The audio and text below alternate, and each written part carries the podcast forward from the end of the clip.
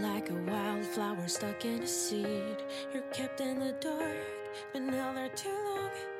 嗨，各位小伙伴们，大家早上好，我是姚老师，欢迎大家来到今天这一期的英语口语每日养成。今天的话呢，我们来学习这样一段台词：I'm sorry, Monica. I'm feeling happy you got promoted, but cold cucumber mush for thirty something bucks? No. I'm sorry, Monica. I'm really happy you got promoted, but cold cucumber mush for thirty something bucks?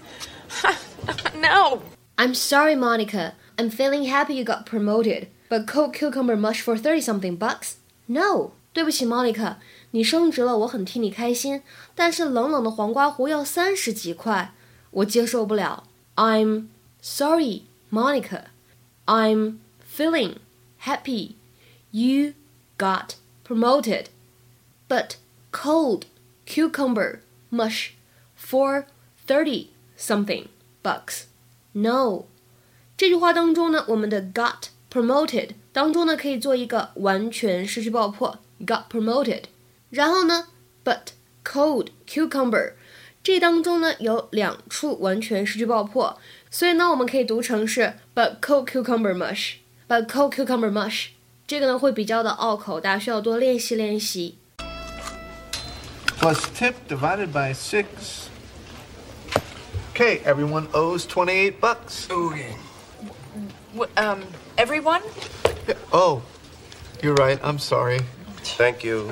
It's Monica's big night. She shouldn't pay. Thank you.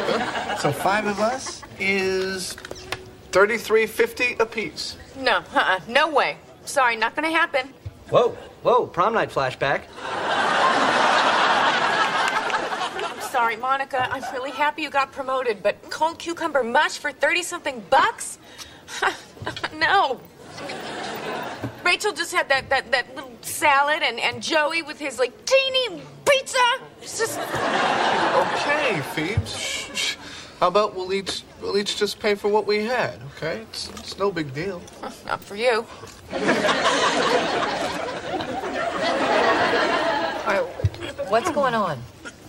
Okay, look, you guys, I really don't want to get into this right now. I think it'll just make everybody oh, uncomfortable. Oh, fine. What? All right, all right, fine, all right. Whoa, whoa, whoa. Yeah, what? You can tell us. Yeah, hello, it's us. All right, uh, we'll be fine. Yeah. 那么今天这期节目呢，我标了四颗星。大家先来看一下要学习的第一个知识点，什么叫做 thirty something。something 这个单词呢，我们都知道可以用来表示某个物品或者某个事情。那么在它前面加上数字，应该如何来理解呢？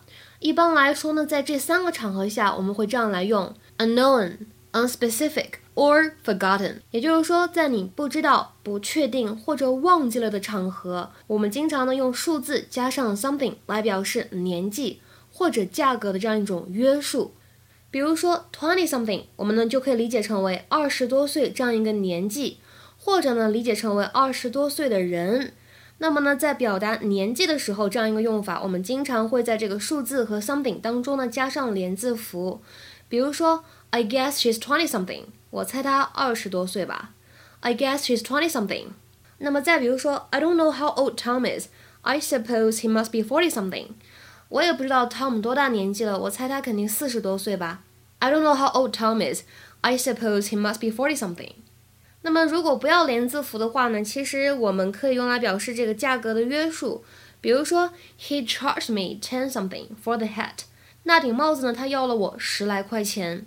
He charged me ten something for the hat。那么今天节目当中呢，我们来看一下第二个知识点。首先呢，看一下这样一段话。So five of us is thirty-three fifty apiece. So five of us is thirty-three fifty apiece. 所以我们每个人呢应该出三十三点五块。在这里最后这个单词 apiece 一定要注意它是写在一起的。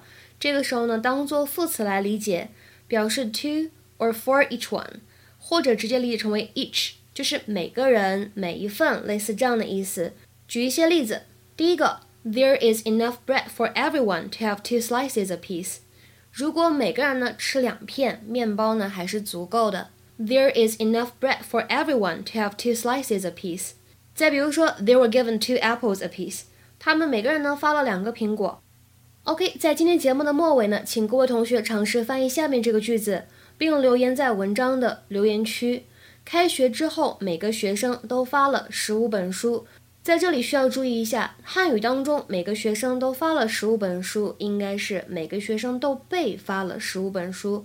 所以呢，当你翻译成英语的时候，一定要注意语言的逻辑。OK，我们今天节目呢就先讲到这里了，拜拜。